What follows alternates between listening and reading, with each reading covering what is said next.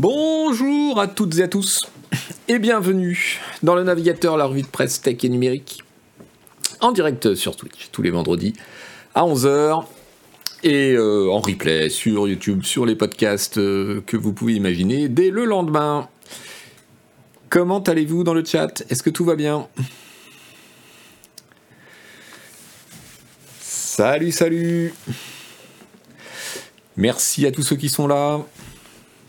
Alors aujourd'hui, on va causer, on va causer de TikTok parce qu'il se passe des trucs marrants. On va causer, euh, une fois n'est pas coutume, un petit peu de hardware pour le métaverse. Euh, c'est rigolo, mais en même temps, c'est assez intéressant.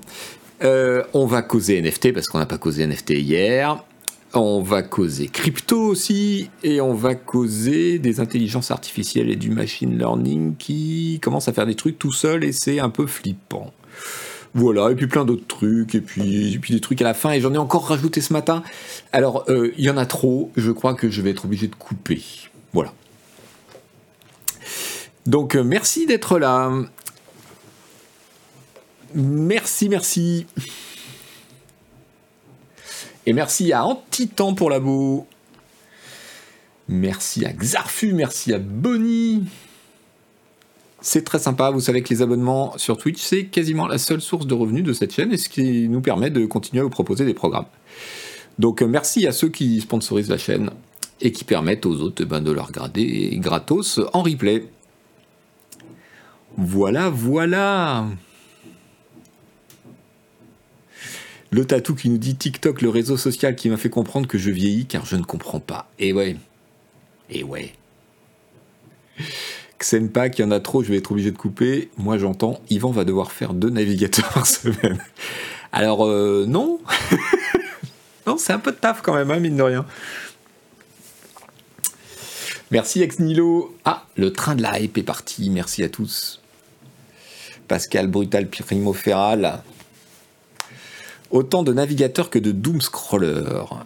Karamazo Gâteau qui fait allusion à une petite revue de presse spéciale Ukraine que je fais perso, mais dont je ne parle pas ici parce que c'est un projet perso. Voilà. faut en donner à Malware, mais non, mais euh, voilà, il y a déjà euh, le Scroll News de Malware euh, le lundi, le, navigateur le vendredi, ça suffit comme revue de presse, non? Un navigateur en chronique sur Canard PC papier. Est-ce que ça aurait vraiment un intérêt, Papy Poule? Je suis pas sûr. Hein. Salut SK. Euh, allez, on va passer euh, un petit intermède de promo. Euh, ce matin, on a reçu une livraison de monsieur, de monsieur l'imprimeur. je vous montre ça. Regardez comme il est beau. Regardez-le, regardez-le bien.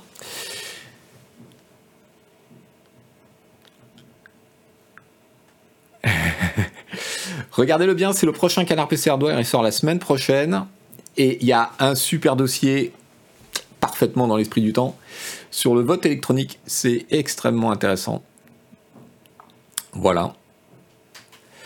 Euh, un petit article de Oni sur les NFT, évidemment, en rapport avec le t-shirt qu'il portait hier dans l'émission de Canard PC. N'oubliez pas de regarder le replay si vous l'avez manqué euh, ce week-end. Euh, comment bourrer les urnes électroniques SRAM, c'est exactement ça. Euh, et, puis voilà, bah, vous avez la couve devant vous. Hein. Pire design ever, la souris Apple. Oui, tout à fait. Il y, a, un petit article sur les pires produits Apple qui est assez rigolo. Euh, ce n'est pas tout. J'ai une autre promo. J'ai une autre promo, promo figurez-vous, parce que on a commencé, on travaille et on a commencé à vous annoncer un autre truc. C'est ça? Le printemps des indés, le printemps des médias indés.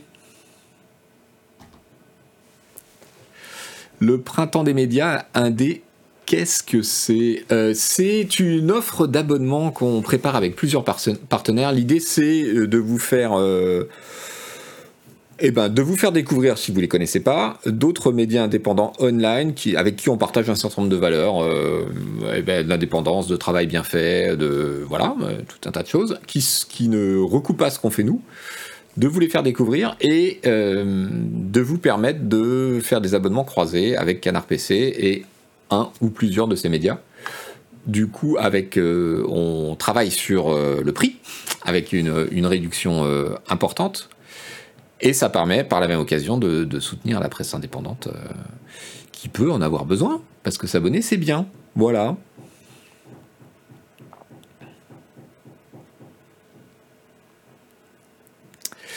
Monsieur Leville, on aurait pensé que Mediapart aurait été dans la liste. Une raison, alors c'est beaucoup trop compliqué avec Mediapart. voilà. Puis ils sont trop gros, ils n'ont pas besoin de nous. Euh, voilà. Ils sont. Yann Light, j'ai hâte car à part Canard PC, je ne connais que très peu les médias indépendants francophones. Et eh ben voilà. Alors là, il y a trois partenaires. Euh, je, vous laisse le soin. Alors déjà, euh, ça va se passer sur Ulule. Ça démarre la semaine prochaine, euh, le temps qu'on finisse de préparer la page.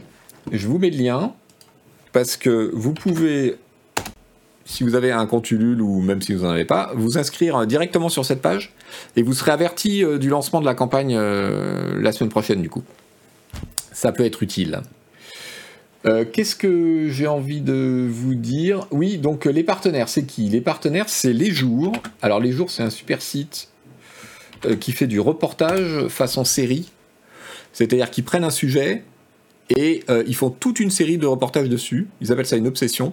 Et donc, euh, il y a un épisode qui sort toutes les semaines en fonction des obsessions. Il y, en a, qui sont vraiment géniales, des obsessions. Donc, je vous ai mis le lien si vous voulez aller voir un, un peu. Il y a Arrêt sur image. En général, les gens, la communauté Canard PC connaît arrêt sur image, puisqu'on avait fait des trucs avec eux il y a un moment déjà, il y a presque... Hmm, ça doit faire 8 ans. Donc arrêt sur image, c'est un site de critique des médias, il y a aussi une émission euh, hebdo, extrêmement intéressant. Et puis le troisième, c'est un petit nouveau, ça s'appelle Brief Science, et c'est une newsletter de vulgarisation scientifique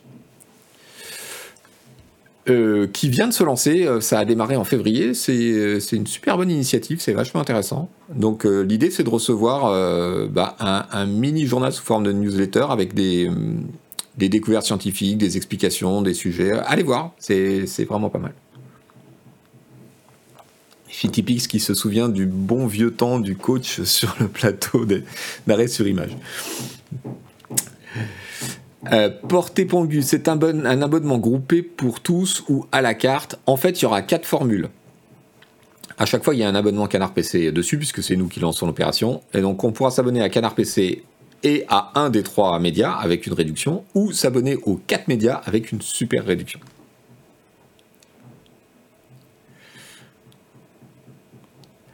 Donc, euh, donc voilà.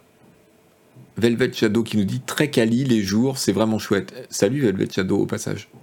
Oui, les jours c'est très chouette, arrêt sur image c'est très chouette, et Brief Science ça va être très chouette aussi, il démarre et je trouve qu'il démarre euh, très très bien. Mais les travaux chez tes ils construisent un autre immeuble à partir de leur appart, c'est ça? Alors, euh, c'est au-dessus de la rédac, désolé si vous entendez, je vais peut-être baisser un peu le gain du micro, ça arrangera peut-être les choses. Euh, oui, il y a des travaux, ils, refont tout l'étage au-dessus de la rédaction, là, donc... C'est, voilà. Je suis désolé, je suis désolé. Joli vélo, bonjour à toi. Bonjour, qui est là-dessus Bonjour, j'ai une question. Est-ce que vous vous y retrouvez dans cette formule? C'est intéressant pour vous. Mouktouk, j'ai envie de te dire. Oui, on le ferait pas sinon. Euh, oui, euh, ça va être. Euh, il va y avoir. Bon, l'intérêt, en fait, c'est de regrouper les communautés de tout le monde et de c'est une expérience hein, qu'on fait honnêtement on, l'a jamais fait avant euh, voilà c'est une proposition c'est voir euh, s'il y a des points communs entre les différentes communautés que chacun euh, amène la sienne et que les gens découvrent les médias partenaires mais nous bien sûr qu'on va s'y retrouver de toute façon les abonnements c'est intéressant voilà ça nous fait de l'avance sur trésorerie ça permet aux gens de découvrir ce qu'on fait donc c'est chouette Papy Poule, il faut groupir. Voilà, c'est ça, c'est l'idée. Longos, la presse libre V2. Alors, euh, il y a eu beaucoup de commentaires sur euh, les réseaux sociaux euh, autour de cette annonce. C'est complètement différent de la presse libre. c'est deux choses différentes. La presse libre, c'est un, c'est un mécanisme qui regroupe les abonnements entre les participants de la presse libre qui sont tous sur le mode mensuel auto-renouvelé. Nous, on fait pas ça, Canard PC. On ne fait pas partie de la presse libre et on propose pas pour l'instant cet abonnement-là, ce type d'abonnement. On, va le faire, on y travaille, mais c'est compliqué. Il faut qu'on change de prestataire de paiement. On fasse tout un bordel depuis des années. C'est compliqué depuis des années avec ça. Euh, là, c'est pas du tout ça. Hein. Euh, c'est un one shot, c'est une opération. On vous propose une fois un, abonnement qu'on a négocié avec chacun des partenaires euh, de façon à à vous faire découvrir le truc une fois. Ça n'a rien à voir avec le système de la presse libre. C'est pas concurrent de la presse libre, ça ne remplace pas la presse libre. Je sais pas ce qu'ils deviennent. Le truc est toujours en bêta depuis 2016, mais en tout cas, ça n'a rien à voir.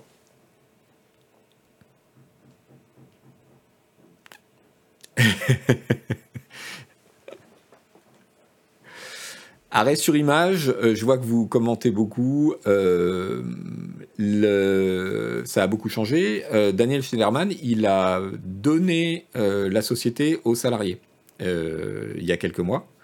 Donc c'est devenu une sorte de coopérative et il y a une toute nouvelle équipe qui fait beaucoup beaucoup de choses. donc allez jeter un œil, c'est intéressant.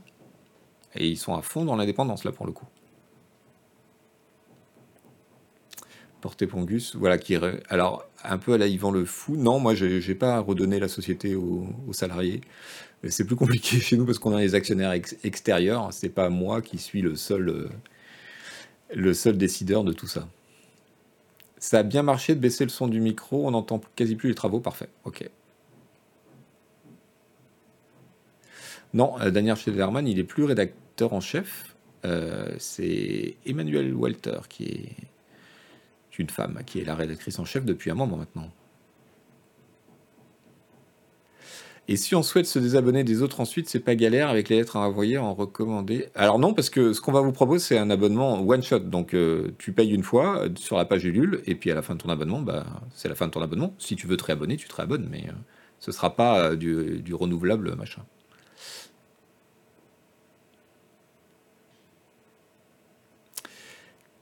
Karamazogato, je pense que cette initiative va enfin me faire abonner au jour. Ah, mais je le souhaite, vraiment, je le souhaite, parce que c'est vraiment le but euh, de, cette OP, c'est que la communauté de Canard PC découvre des médias que nous on aime bien, et inversement, que la communauté des médias en question découvre Canard PC et les autres. C'est du one shot pour la vie. Donc voilà, euh, vous avez la page euh, préparation de la campagne Ulule, ça démarre la semaine prochaine, inscrivez-vous, euh, faites un clic pour être averti dès que, dès que, ça partira. Harald Eldritch, mais si on est déjà abonné à Canard PC, si, tu reprends un abonnement par la campagne qu'on va lancer, il prendra la suite de l'abonnement actuel, voilà.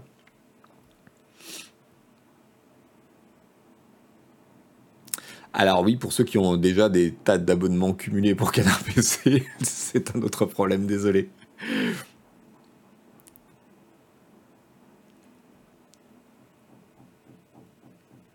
B-Magic, du coup, si on s'abonne à nouveau, ça va nous rajouter un an à notre abonnement qui est déjà valide deux ans. Oui, si tu as déjà deux ans d'abonnement, ça t'en fera trois, ouais. Ouais, ouais, on, va les, on les mettra à la queue le le. Euh. Donc si vous voulez euh, profiter de la réduction qu'on va offrir euh, la semaine prochaine euh, pour un des médias et que vous êtes déjà abonné à Canard PC, c'est pas très grave, vous abonnez plus longtemps à Canard PC, c'est tout. Ce sera que du numérique où on pourra choisir la beau papier pour Canard PC, que du numérique. Tous les médias qui vont faire partie de l'opération, c'est uniquement online, uniquement numérique pour simplifier plein de choses et justement pour euh, promouvoir ces nouveaux médias online indépendants. Les jours, ils sont assez généreux avec les abos. Je crois que chaque abo vient avec la possibilité d'avoir un code gratos pour un copain ou une copine. Exactement, Dieu vomi. Tout à fait. Les jours, ils ont un système où tu peux partager euh, ton abo et le faire découvrir à quelqu'un. Si c'est que du numérique, je ferai un abo Canard PC à offrir à quelqu'un. Bah oui, c'est une possibilité, tout à fait.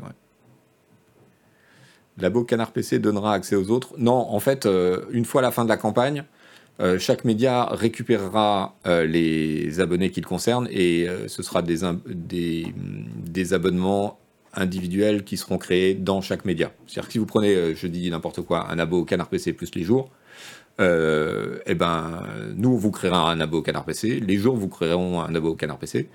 Donc si vous êtes déjà abonné à l'un ou l'autre, ça se négociera avec, avec chacun des médias, il n'y aura pas de souci.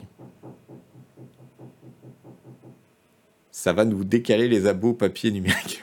oui, c'est un abo numérique, donc ça va ajouter du numérique.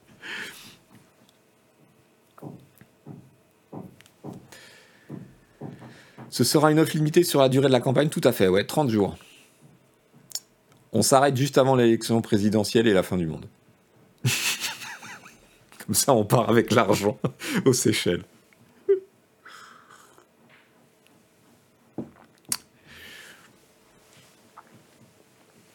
Bon, euh, instant promo terminé.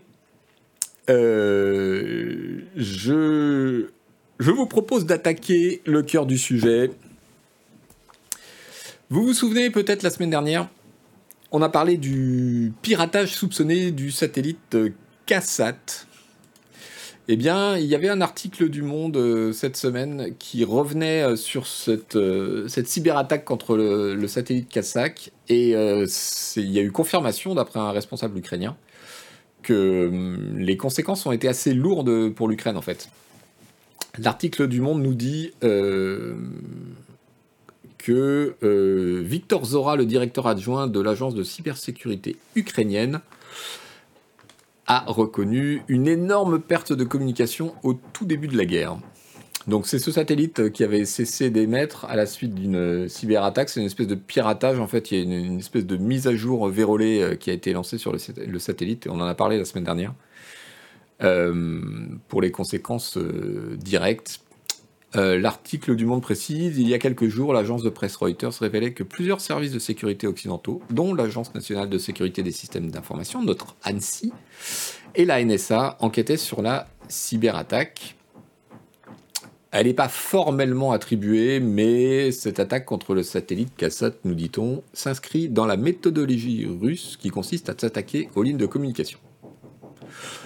On a eu un petit débat euh, la semaine dernière justement pour, euh, sur le fait qu'il n'y avait pas eu tant de cyberattaques que ça au début de la guerre et, euh, pourquoi, etc. Donc regardez le mode replay.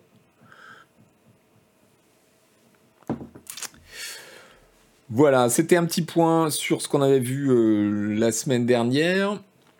Euh, cette semaine, j'avais envie de vous parler de TikTok. Pourquoi, pourquoi, pourquoi TikTok? Alors, vous savez, on en a parlé la semaine dernière, et vous avez sûrement lu euh, partout. Il y a, la Russie a bloqué pratiquement tous les réseaux sociaux maintenant, sauf Telegram. On va en reparler.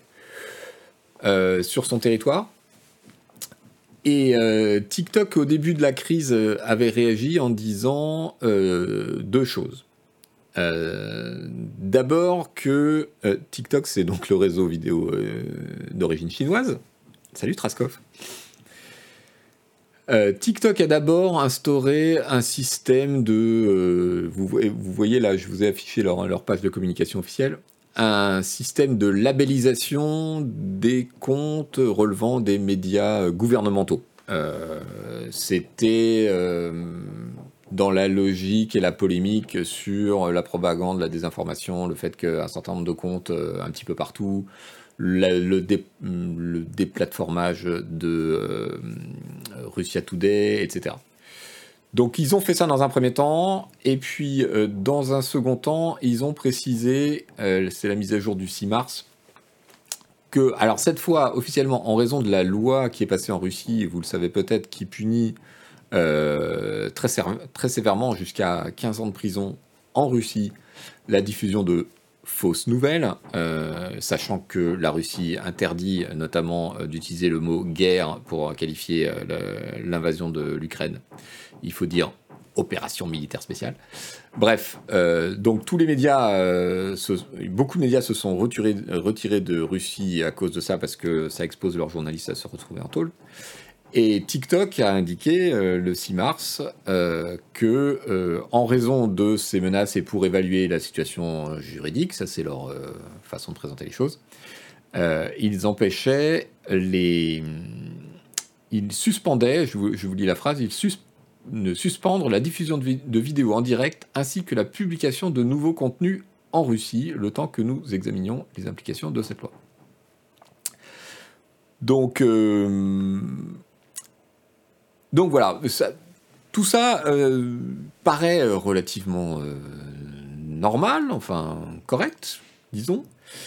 Sauf que, et il s'est passé un truc, c'est que TikTok en fait, et c'est une, euh, et c'est une enquête euh, de tracking.exposed qui nous l'apprend, qui a été reprise dans les médias occidentaux. Euh, en fait, il se trouve que TikTok a bloqué 95% du contenu qui était auparavant accessible aux Russes. et, ça sans le dire en fait. C'est-à-dire que tous les contenus qui sont uploadés ailleurs qu'en Russie euh, ne sont plus accessibles aux Russes. C'est quand même euh, assez euh, étonnant, d'une part, de le faire, et d'autre part, de ne pas le dire. Là, vous voyez un exemple à l'écran de ce que voit un compte s'il est logué depuis la Russie ou s'il ne l'est pas. C'est quand même incroyable qu'un réseau, pour un certain nombre de ses utilisateurs, supprime 95% du contenu. D'autant plus qu'il y a des soupçons sur le fait que, euh, en réalité, euh, les autorités gouvernementales russes et, euh, un certain nombre de, comptes affiliés ont soit trouvé une, porte derrière pour contourner cette exposition, soit bénéficient de passe-droit et peuvent continuer à balancer les infos. Donc tout ça rentre dans le cadre de la réflexion euh, que nous avions la semaine dernière sur la position intenable et extrêmement compliquée à déterminer et analyser des différents réseaux sociaux euh, face à, euh, bah, d'une part, les sanctions et les boycotts, d'autre part, les propagandes de guerre, etc. C'est un cas de figure qui n'avait pas encore eu lieu en Occident, puisqu'il y a bien sûr eu des guerres depuis dix ans euh, partout sur la planète et le problème des réseaux sociaux s'y posait. Mais euh, on était moins vigilant parce que c'était d'une moindre ampleur et puis que ça ne nous concernait pas directement. Là, c'est euh, voilà, c'est directement l'Occident, c'est directement des populations qui sont extrêmement consommatrices de ces réseaux. Et on se rend compte que ça pose beaucoup de problèmes.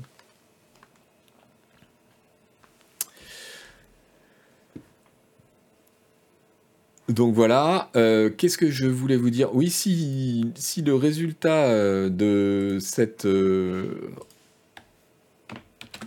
enquête vous intéresse, je vous mets le lien dans le chat. Vers le tweet de Tracking Expose, il y a le lien. Il y a le lien vers leur enquête complète en PDF avec la méthodologie, etc.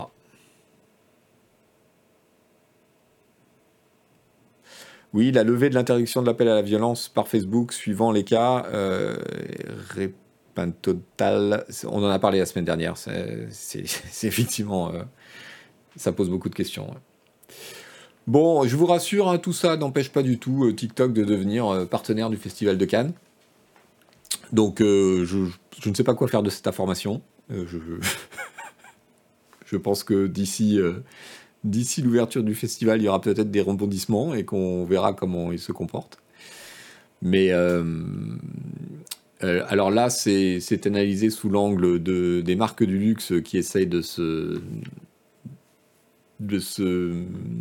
comment dire. Euh, non, des, je, prends les choses à l'envers. de l'entreprise TikTok qui essaye de se rapprocher des, des, des marques de la culture et du luxe. Donc euh, voilà. en même temps, euh, un réseau vidéo, le cinéma, on, voit bien les parallèles et les liens que ça peut faire, surtout autour de tout ce qui est euh, médias sociaux, les stars, les people, etc.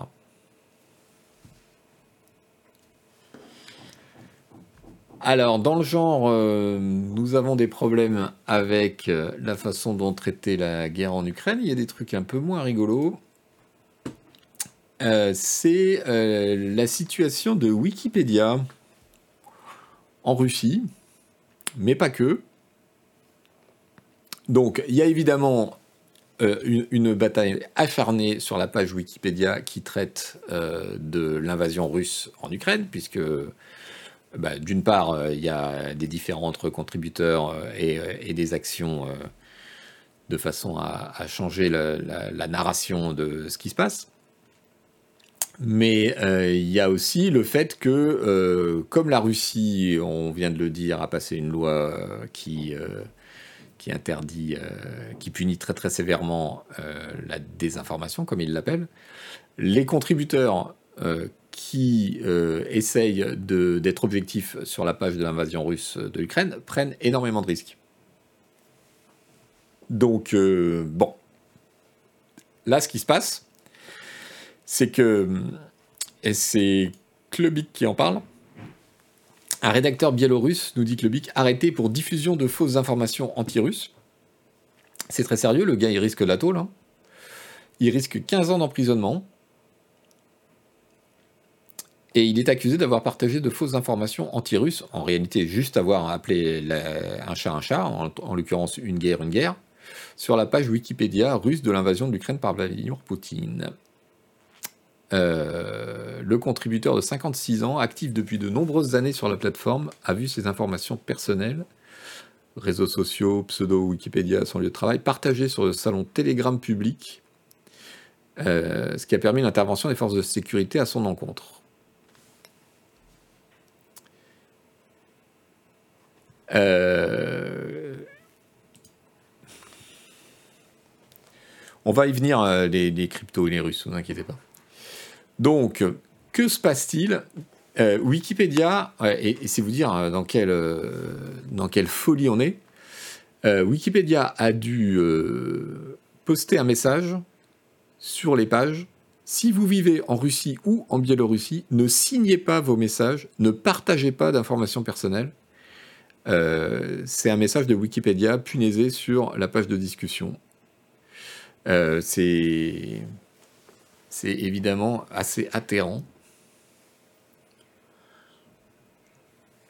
Et il y a derrière euh, la menace de, des organes de réglementation russes de bannir la page Wikipédia en Russie, enfin la page Wikipédia tout court en Russie.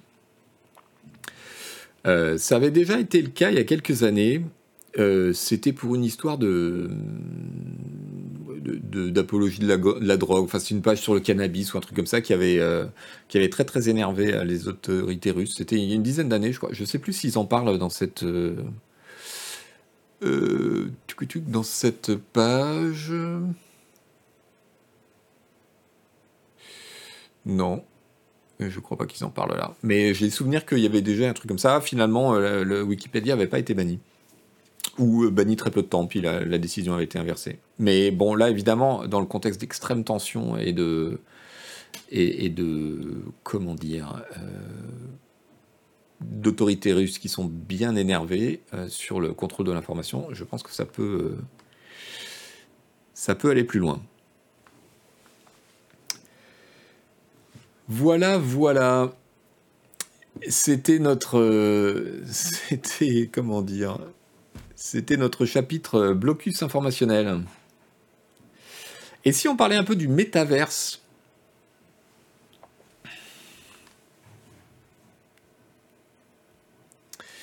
C'est qui ce vieux monsieur qui parle d'informatique en live? Métaverse, et euh, je vous ai trouvé des trucs... Euh, alors, il y a un truc qui m'a intéressé, objectivement.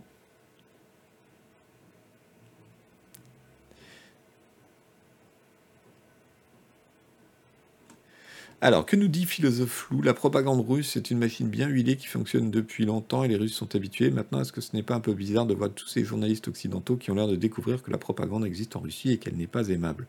Je pense que personne ne découvre ça. Et euh, par ailleurs, euh, les réseaux sociaux ont toujours été actifs, même s'ils étaient périodiquement menacés. Là, ils sont tous coupés. Donc, on est dans une situation complètement différente de l'habitude. On va parler du docu subventionné par l'État sur la métaverse européen. Non. Euh, non, je, ouais, tu, Asran, tu fais allusion, j'imagine, aux déclarations de Macron euh, complètement euh, et, et d'Olivier c'est ça? Euh, complètement azimuté d'hier. J'attends de digérer un peu, d'en savoir plus avant d'en parler, mais il y a, un potentiel de foutage de gueule, d'argent public là-dedans qui est affreux. Je connais Yvan, dit le bûcheron de Babelwood, n'importe quoi. Personne découvre par contre les prennent de prison en Russie si tu dénonces la propagande, c'est nouveau. Oui, les 15 ans, il y a eu un, serrage de vis très très... au point que les journalistes ne peuvent même plus travailler. C'est-à-dire que euh, un certain nombre de grands médias sont partis de Russie et d'autres annoncent que euh, eh ben, travaillent euh, sans donner de date, sans donner de... Enfin bref, c'est affreux. Oui, alors, métaverse. Regardez, j'ai un petit article pour vous pourquoi? Alors, est-ce qu'on va faire un compte rendu du salon sur le métavers Non. Euh, j'ai un article techno, là, de Olivier Cameron, euh, qui euh, rapporte et décrit des initiatives pour euh, alors, c'est la, frontière entre la robotique et le métaverse, mais vous allez comprendre pourquoi je classe ça dans le métaverse. En fait, c'est pour ressentir les sensations du toucher euh, en VR ou en AR. Euh, c'est des études, c'est des recherches en robotique et en, et en soft. et il s'agit, regardez, je vous, je vous, passe la vidéo. Voilà, il s'agit de concevoir des gants articulé et avec toute une série de, senseurs de façon à pouvoir euh, euh, recevoir les sensations du toucher, de la prise, des frottements, etc. Je, je ne porte pas de jugement sur le fait, sur l'application du truc. Euh, est-ce que demain on portera ça dans le métavers Est-ce que le métavers c'est pas juste un foutage de gueule Indice, si c'est juste un foutage, foutage de gueule. C'est pas ça qui m'intéresse en fait. C'est que quel que soit l'objet, et est-ce que l'objet de l'étude, l'objet de la recherche, et est-ce que ça aura des, conséquences pratiques dans ce domaine-là ou dans d'autres, je trouve euh, fascinant et passionnant euh, la, construction de ces, interfaces. Et je vous invite à regarder. Euh, je vous invite à regarder cette page et les différentes vidéos et les explications. Donc c'est évidemment pas la première fois qu'on qu'on utilise des gadgets ou des, euh, périphériques pour euh, le toucher. Euh, ça, ça, fait partie désormais aussi de la médecine. Mais il y a un certain nombre de concepts que je ne connaissais pas, notamment tout ce qui concerne la, les, comment dire, la, la soft robot surface, les surfaces robotisées souples. là, vous voyez à l'écran comment par le biais euh, de, petites lamelles, on essaie de reconstituer la sensation dans la paume de la main du toucher et ce qui va avec. Les soft robots, les robots mous, on me dit dans le chat, ok. Euh, donc c'est pas demain la veille que vous aurez ça chez vous, hein, c'est pas l'objet de, de, ma discussion. C'est juste de voilà d'avoir un petit coup d'œil euh, sur sur les technologies qui sont en jeu là-dedans. Je trouve ça fascinant. Et j'ai découvert à cette occasion euh, un nouveau type de processeur. Moi, je connais pas ce, champ de recherche. Voilà, c'est ça. Les microfluidiques processeurs. Les processeurs microfluidiques. Donc tout ça, évidemment, euh, est développé dans les centres de recherche euh, de Meta, le, nouveau nom de Facebook et sa division Metaverse. Et, voilà, on va on va avoir certainement euh, des applications euh, proches ou lointaines de toutes ces technologies euh, sous peu. Je, vous recommande vraiment de, jeter un œil. Dans le genre plus foutage de gueule, on a, on a quoi? On a l'arrivée des premières lunettes connectées de métal, les Ray-Ban Stories qui sont déjà sorties aux États-Unis, mais qui sortent euh, le 14 avril en France. Elles sont sorties hier normalement en Belgique et en Italie. Donc, euh, bah, même problème pour les, que pour les Google Glass, hein, c'est exactement le même principe. Euh, C'est des lunettes avec des caméras, des écouteurs, des micros, et ça pose exactement les mêmes problèmes que composaient les Google Glass, c'est-à-dire que, bah voilà, comment vous réagissez face à quelqu'un dont vous ne savez pas très bien s'il est en train de vous enregistrer, de vous filmer, etc. Alors, Bon, là, Google, ils ont innové dans le sens où c'est pas des Facebook Glass, ils sont associés à une marque de lunettes. Sur le thème, ce sont des lunettes avant tout. Ouais, mon œil. Donc, euh, donc bon, voilà. Il est censé y avoir. Euh, alors, qu'est-ce que nous dit Là, c'est un article du Figaro. Œil, lunettes, oui, merci, il y en a qui l'ont. Euh, il est censé y avoir une petite loupiote qui s'allume quand les lunettes sont en train d'enregistrer ou de filmer. Euh, qu'est-ce que nous dit? Les Ray-Ban Stories sont en effet avant tout des Ray-Ban, blablabla, auxquels ont été ajoutés deux caméras, un micro et deux haut-parleurs. L'utilisateur peut prendre des photos et jusqu'à 60 secondes de vidéo en appuyant sur un bouton ou bien par commande vocale. Il peut ensuite les retravailler via une application mobile, blablabla. Elles permettent de prendre des appels téléphoniques, d'écouter de la musique, euh, etc. Pour la protection de la vie privée, euh, bon, bah écoutez, je, crois que c'est assez limité. Les lunettes, émettent une petite lumière à côté de l'une des branches lorsque la caméra est active. Euh, ils n'ont pas du tout vérifié avec les autorités si c'était suffisant ou pas, et voilà. Donc, euh,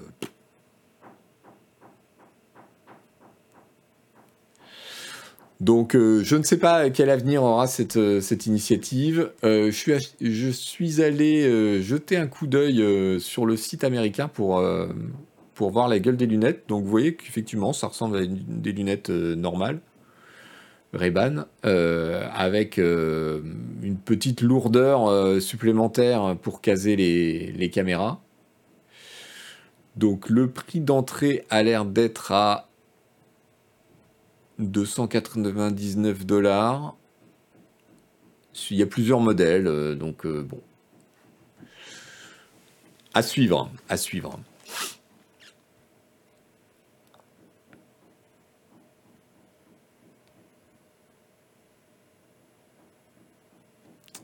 Il y a un problème, on ne frappe pas quelqu'un qui porte des lunettes. Oui, il y a eu des réactions très agressives euh, à l'époque des Google Glass. Avec une autonomie de combien On nous demande dans le chat. Euh, c'est une bonne question. Je ne sais pas si l'article du FIG euh, couvre l'autonomie. Mais euh, l'autonomie moyenne des lunettes est de 4 heures. Et elle se recharge dans un étui connecté, façon écouteur Apple.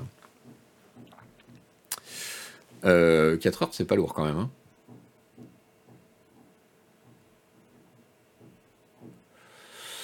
Bon, voilà, je suis pas sûr que ce soit un pas dans les très bonnes directions, mais euh, en tout cas, moi, je ne serai pas client.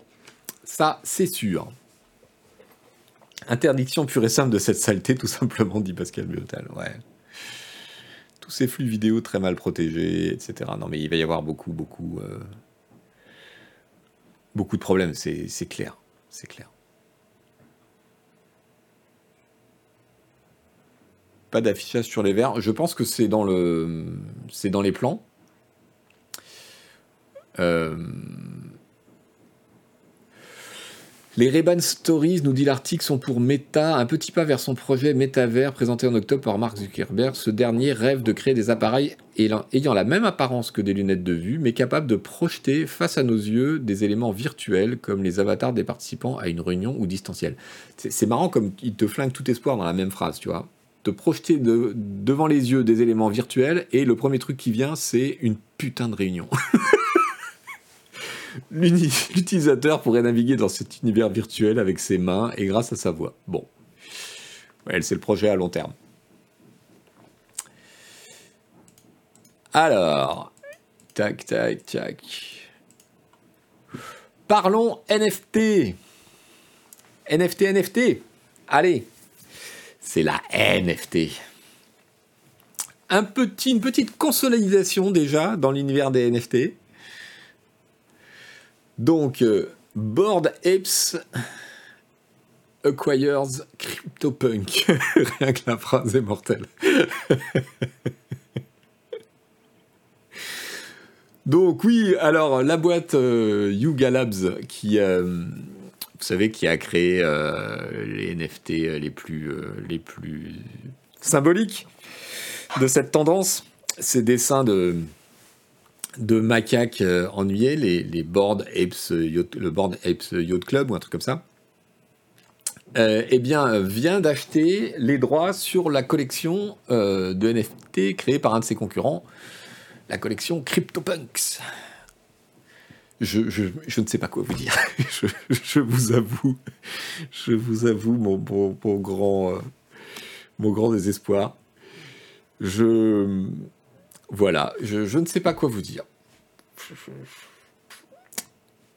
Alors, ils n'ont pas acheté la boîte qui a, qui a fait les CryptoPunks. Euh, qui s'appelle euh, Larva Labs. Ils ont juste racheté la collection parce que apparemment Larva Labs veut se consacrer à autre chose. Euh, il y a certainement une logique derrière tout ça dans cet univers. Vous allez voir que j'en ai, quelques-unes des, des, logiques dans cet univers qui sont un peu tordues. Ça va, ça va venir. Bon, donc en tout cas, euh, c'est un premier élément de, de, consolidation. Euh, visiblement, euh, le Yuga Labs, là, qui ont fait les Board Apes Yacht Club, veulent prendre place de façon plus consistante sur ce marché-là, être la référence du truc. Je, je, voilà, je, je, ne sais pas. Et en même temps, chaque fois que je suis dans ce genre de situation où un truc me paraît complètement absurde et où je constate qu'il y a des tas de gens à qui ça paraît pas si absurde que ça, euh, je me rappelle de ce que ce qu'on a dit de Facebook quand ils ont racheté Instagram. C'était, je crois, pour un milliard de dollars à l'époque. C'était juste une appli sur téléphone qui permettait de modifier des photos, enfin de pourrir tes photos en fait. Et tout le monde s'est foutu de la gueule de Zuckerberg. Et Instagram, évidemment, euh, c'est lui qui avait raison. Donc euh, voilà, il y a certainement des gens qui ont raison là-dedans. Et pour un truc qui, m'échappe moi, mais voilà, je ne sais pas.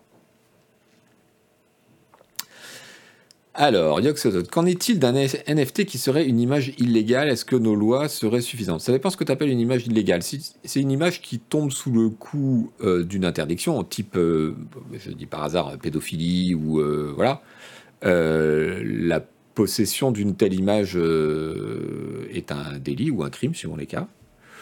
Point barre. Si tu, si tu te fais choper avec ton ordi en ayant cette image, qu'elle soit NFT ou pas, euh, ça change absolument rien. Après, il faut bien savoir, il y a un truc qu'il faut comprendre, c'est que donc les NFT, ce, ce, sont ces images adossées à la blockchain, c'est-à-dire adossées à un système d'attribution et de propriété qui, est, qui repose sur la blockchain mais les images en elles-mêmes ne transitent pas par la blockchain. La technologie ne le permet pas. Donc ce qui transite dans la blockchain, ce n'est pas l'image que vous êtes censé posséder, c'est une URL qui mène vers cette image, qui est donc sur un serveur quelque part, serveur qui peut disparaître, qui peut changer, qui peut être piraté, etc. Donc euh, voilà, le fichier lui-même n'est pas dans la blockchain. Euh,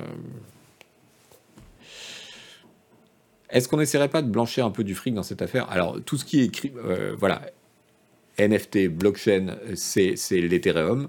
Tout ce qui est crypto sert aujourd'hui à beaucoup de trafic pas ouf. On va en parler.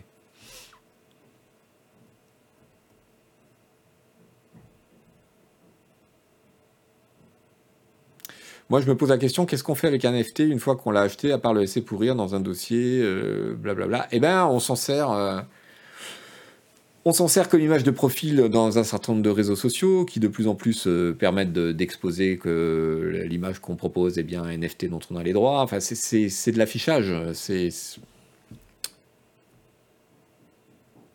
Salut Murnelia. T'as probablement la signature de l'image aussi en plus d'une URL. Euh, oui, mais l'image elle-même, tu l'as pas, tu n'as que l'URL. On le revend à un autre pigeon, voilà ce qu'on en fait. C'est ce que dit le chat. Oui, on va en parler.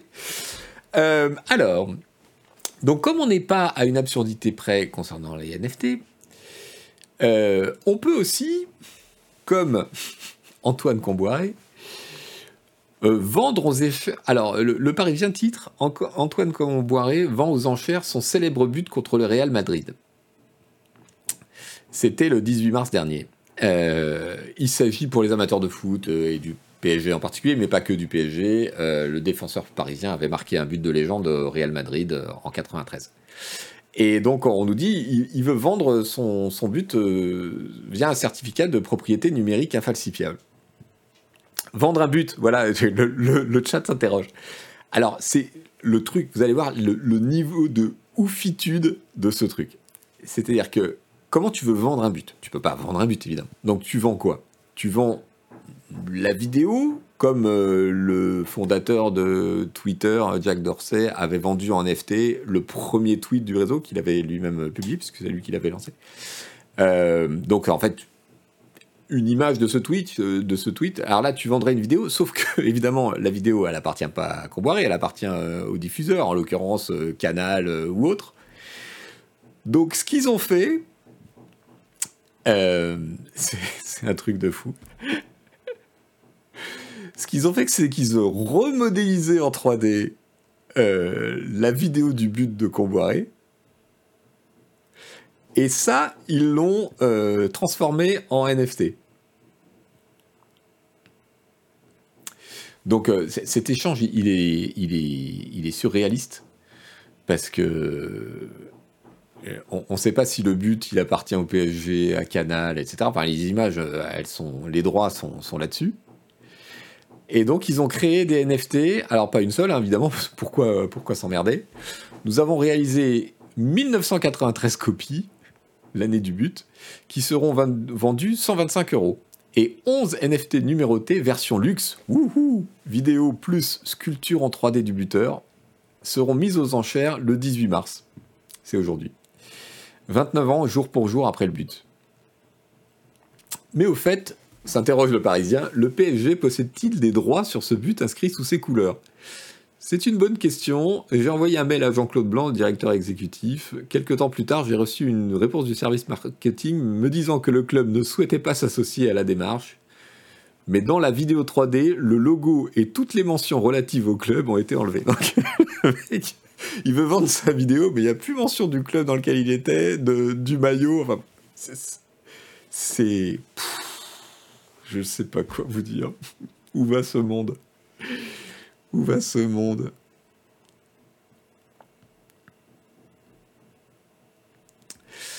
Alors Aznar nous dit, ils sont dans la continuité du projet de la NBA qui vend des packs NFT avec des moves des joueurs, etc. Oui, évidemment qu'ils n'ont pas inventé le truc, ils se sont inspirés de ce que font euh, la, NBA. Mais, c'est montrer l'absurdité du machin, ça n'a aucun sens. Ça n'a aucun sens. Lolilot 1975 qui nous dit le mec il va se faire presque 250 000 euros avec cette connerie. Eh, plus, pas encore, on n'a pas encore euh, le, niveau des, enchères. Vous croyez qu'on atteint le, sommet de l'absurdité, mais non, figurez-vous. Parce que en NFT, on peut aussi vendre des accès bêta à un jeu qui n'existe pas. Mais oui, c'est possible. C'est tout à fait possible. Je répète, vendre sous forme de NFT des accès à la bêta d'un jeu qui n'existe pas encore. oui. Oui, c'est possible. C'est possible. Et donc, euh, et donc c'est Docteur Disrespect, donc un célèbre streamer qui a été expulsé de Twitch sans aucune explication dans le plus grand mystère euh, il y a un ou deux ans. Euh, aucune des deux parties n'a jamais voulu dire pourquoi euh, Dr. Disrespect, avait été banni de Twitch. On, sait juste récemment qu'ils avaient conclu à l'amiable leur, euh, leur différence, c'est-à-dire que aucune des deux parties ne, portait plainte contre l'autre, parce que il y avait eu des annonces de plainte de machin. du coup, il n'y a plus de procès en cours, T12 Live puisqu'ils ont annoncé récemment que justement ils avaient abandonné, euh, que chacune des parties reconnaissait qu'elle n'avait pas de grief euh, légal contre l'autre. Euh, mais, donc voilà, le, gars est parti pour, pour faire un jeu avec des anciens de, il a créé un studio avec des anciens de Call of Duty de Halo et donc ils veulent créer un jeu qui sera évidemment un, du PVP, multiplayer, en ligne, etc. Et donc ils viennent d'annoncer que ils vont, ils vont lâcher, proposer à la communauté d'acheter des accès, enfin de recevoir pour certains, mais aussi d'acheter des accès à la future bêta de ce jeu dont on ne sait rien, euh, sous forme de NFT, donc euh, potentiellement revendable, etc. Ouais, c'est. Voilà, voilà. Il n'y a, pas de mots, en fait, pour euh, ce niveau de de, de, de, de vide bâti sur du vide, reposant sur du vide. Voilà, voilà, voilà. Et on imagine évidemment que dans le jeu, il y aura une partie euh, play to earn. Donc, euh, bon, bref. Vous croyez, vous croyez qu'on est au bout, mais non, on n'est pas au bout. Parce que vous aviez les, NFT, vous aviez les NFT qui servaient à faire des photos de profil. Maintenant, vous avez quoi? Vous avez l'univers de la mode qui s'intéresse au fait d'habiller vos NFT. Mais oui, mais oui, bien sûr, vous avez bien entendu ce que je vous ai dit. On va customiser vos NFT, on va vous proposer d'acheter des fringues de marque pour vos NFT. C'est possible, c'est réalisable. Euh, il n'y a pas de limite. Il n'y a pas de limite. Alors, je vous ai pas donné les articles. Euh, donc, je vous balance l'article du Parisien sur Comboiré, parce que quand même, ce serait dommage de rater ça. Bon, l'article de PC Gamer sur Docteur euh, Disrespect, je sais pas si ça vaut le coup, mais je vous le donne quand même. Et donc ce merveilleux article de Vogue Business, euh, honnêtement, qui nous apprend pas grand-chose, sinon que euh, la mode s'y intéresse et que ça, va venir, et que le luxe, évidemment, regarde tout ça de très près. Donc on n'a pas encore d'exemple, mais tout le, tout le trip des gens, des influenceurs notamment, c'est eux qui sont visés évidemment, euh, sur le fait d'avoir des photos de profil euh, validées NFT. Les marques euh, de mode de luxe sont très très preneuses sur le fait que l'influenceur machin puisse habiller son NFT avec des fringues de la marque, moyennant évidemment une petite contribution. Voilà. Donc, euh, si ça vous intéresse, vous pouvez le lire sur Vogue Business. Mais juste gardez ça un coin de, votre tête euh, pour quand ça va arriver. Voilà. Vous, pensez qu'on a atteint le, le, bout des NFT aujourd'hui et, j'ai le regret de vous dire que oui, mais on n'a pas encore atteint le bout de l'absurdité. Évidemment. Euh, puisque nous allons passer à l'actualité des crypto-monnaies. Mais oui Pourquoi s'embêter? Pourquoi s'embêter? Alors là, on est à la conjonction des NFT et des crypto-monnaies, parce que nos amis de, du board Ape Yacht Club, euh, ils ont lancé récemment le, chat est en ébullition. On me dit assez, stop, arrêtez cette torture. Mais non, il faut que vous sachiez, il faut que vous compreniez mon malaise quand toute la semaine je cherche de l'actualité euh, tech et numérique et que je tombe sur ces trucs-là et que je me dis mais non, je vais pas encore parler de cette folie. Euh, voilà. Euh, philosophe qu'on se retrouve tous pour tresser des couronnes de fleurs, pour sauver le peu de santé mentale qui nous reste. Voilà, en fait, c'est ça qu'on devrait faire. Je devrais enchaîner sur un stream ASMR où on fait des trucs très calmes, avec pas grand chose et des petits bruits doux. Voilà. Bon, en attendant, je vous balance la dernière nouvelle. Je cherche 15 grammes de NFT. Carotide, c'est vraiment, c'est exactement ça. Donc, nos amis du Board Yacht Club, en plus de fournir des, NFT pourris au monde entier, ils ont lancé, évidemment, ils ont lancé une crypto-monnaie eux-mêmes. Bah bien sûr, mais pourquoi pas? Et ça s'appelle Epcoin. Et que s'est-il passé? Que s'est-il passé? Eh bien, ils se sont gardés une partie du pognon au lancement euh, des jetons. Et quand ça s'est lancé à 40 dollars, ils ont vendu. Et donc, ça s'est cassé la gueule à 8 dollars pour tous les pauvres cums qui ont acheté derrière eux. Bien sûr, évidemment, monnaie de singe. Ben oui, c'est tellement, c'est tellement évident, rien que dans le titre. Donc voilà, alors euh, quand on leur demande, ils expliquent que oui, alors il y a une phrase qui est, qui est magique. Euh, donc euh, oui, cette technique qui, qui consiste à lancer une nouvelle crypto-monnaie à ce que les fondateurs de cette nouvelle crypto-monnaie se gardent un, une paquet des jeux, un paquet des jetons, font beaucoup de buzz, lancent le truc à un prix élevé, balancent tous leurs jetons pour se faire du cash immédiatement, et après sans balance de savoir que la crypto-monnaie en question a plongé vers le bas et que tous ceux qui les ont suivis euh, comme, des, comme des benets eh ben, se retrouvent euh, avec leur investissement euh, divisé par 10. Tout ça, ça s'appelle le rug pull. Donc c'est tirer le tapis, quoi. C'est tirer le tapis sous les pieds des gens. Ça, ça, porte un nom, c'est magique dans l'univers des, crypto-monnaies. Euh, alors attendez que je vous retrouve euh, la, phrase. Euh, donc tout le vocabulaire de, la crypto-monnaie industrie est fantastique. Hein. Je, vous recommande l'article. je ne sais plus si je vous l'ai mis du coup. Le remets. C'est pas le pump and dump. Alors ça c'est encore autre chose, mais.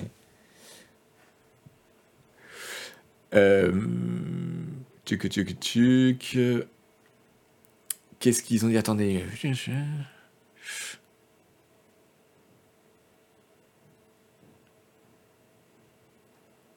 Alors il y a eu évidemment des, des, fraudes, des gens qui ont, euh, qui ont essayé de profiter du buzz alentour pour lancer des monnaies qui, qui, qui, qui ressemblaient.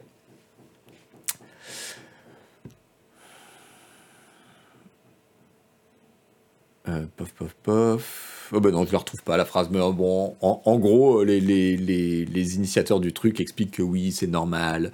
Le, le, marché de l'Epcoin est, est, dans sa phase de recherche de prix. Qu'est-ce que vous voulez que je vous dise?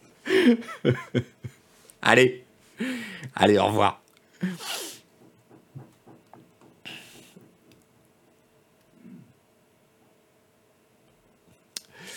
Allez, au revoir. Alors, intéressons-nous euh, aux investisseurs russes.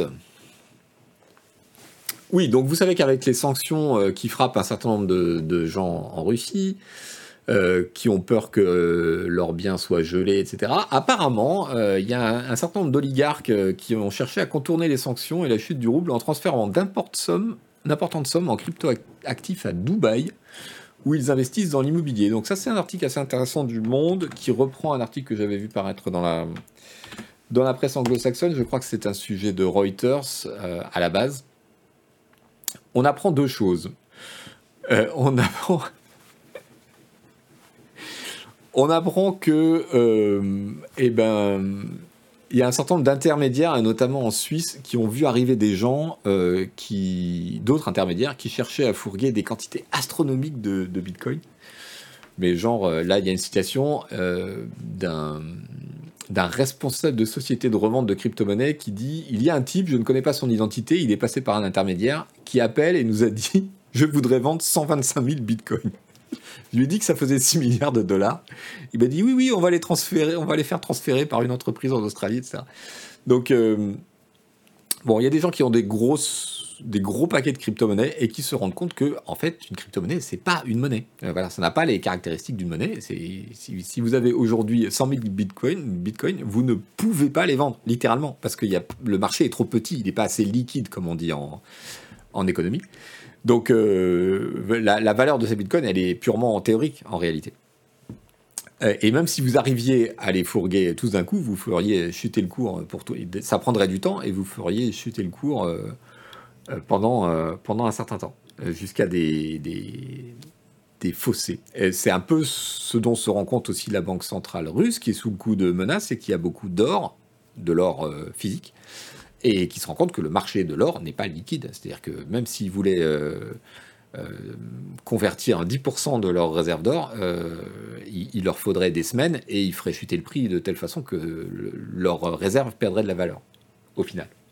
Mais bref. Donc ces gens-là ont, un premier problème, ils ont beaucoup trop de crypto-monnaies et ils n'arrivent pas à le fourguer. Et du coup, ils en sont réduits à aller à Dubaï où apparemment... Bah, on, est plus tolérant. Et notamment dans l'immobilier, il y a un marché où on peut payer en crypto. Donc les voilà qui vont transférer leurs avoirs en crypto et qui transfèrent leurs crypto en propriété à Dubaï. Euh, c'est assez marrant, je vous, conseille, euh, conseille l'article. Euh, bon, pour voir un peu ce marché parallèle. Et, ça pose plusieurs questions que je voudrais, dont je voudrais vous parler aujourd'hui parce que du coup, vous savez que les cryptos, euh, c'est venu d'un esprit un peu libertarien de, créer un système financier qui ne dépende plus des banques avec euh, grosse logique euh, un peu complotiste sur les banques et les États de la part du, créateur notamment du, Bitcoin qui a publié des textes un peu limite là-dessus. En tout cas, euh, c'est vendu comme un système euh, sur lequel les gouvernants n'ont pas prise et qui euh, remet tout le pouvoir aux individus, la propriété, etc. etc., etc. Or, il se trouve, et, c'est la question que pose cet intéressant article de Wired, qui est en anglais, c'est euh, est-ce que la, neutralité, euh, l'indépendance des crypto-monnaies n'est pas remise en question par la situation actuelle, puisque, euh, et c'est de ça que part l'article, comme vous le savez, il y a un certain nombre de, de boycotts, d'interdictions et de sanctions qui ont été lancés par les pays occidentaux contre un certain nombre d'individus et de sociétés en Russie. Et il se trouve que quelques acteurs des crypto-monnaies, et pas des moindres, ont annoncé qu'ils avaient effectivement gelé des comptes, des portefeuilles en l'occurrence, appartenant euh, à des Russes et à des personnalités visées. Euh, l'article nous apprend que euh, Coinbase, qui est donc la plateforme d'échange bien connue de la crypto, a bloqué, a annoncé en tout cas qu'elles avaient bloqué 25 000 adresses russes qui, pensait-elle, était liée à des activités illicites euh, par rapport aux sanctions infligées contre la Russie. Donc, euh, donc voilà, tout, l'article, euh, et, c'est un sujet passionnant, c'est de dire, ben voilà, tout ce qu'on nous a vendu sur la crypto-monnaie, c'était la décentralisation, le fait qu'il n'y avait pas un acteur qui pouvait intervenir, type banque, État, etc. Et ce qu'on voit, c'est que concrètement, eh ben, qu'est-ce qu'elles font les plateformes? Si elles décident de bloquer vos adresses ou vos comptes, eh ben, voilà, Du coup, c'est un vrai débat. Euh, je pense que euh, on n'a pas fini d'en parler non plus. Et c'est euh, et c'est et voilà, c'est un l'article de, de Wire nous dit les, les les, les plateformes d'échange de crypto-monnaies apparemment bloque les transactions euh, des comptes qui sont connus ou identifiés comme étant liés à des individus qui sont sanctionnés. Du coup, euh, what the fuck?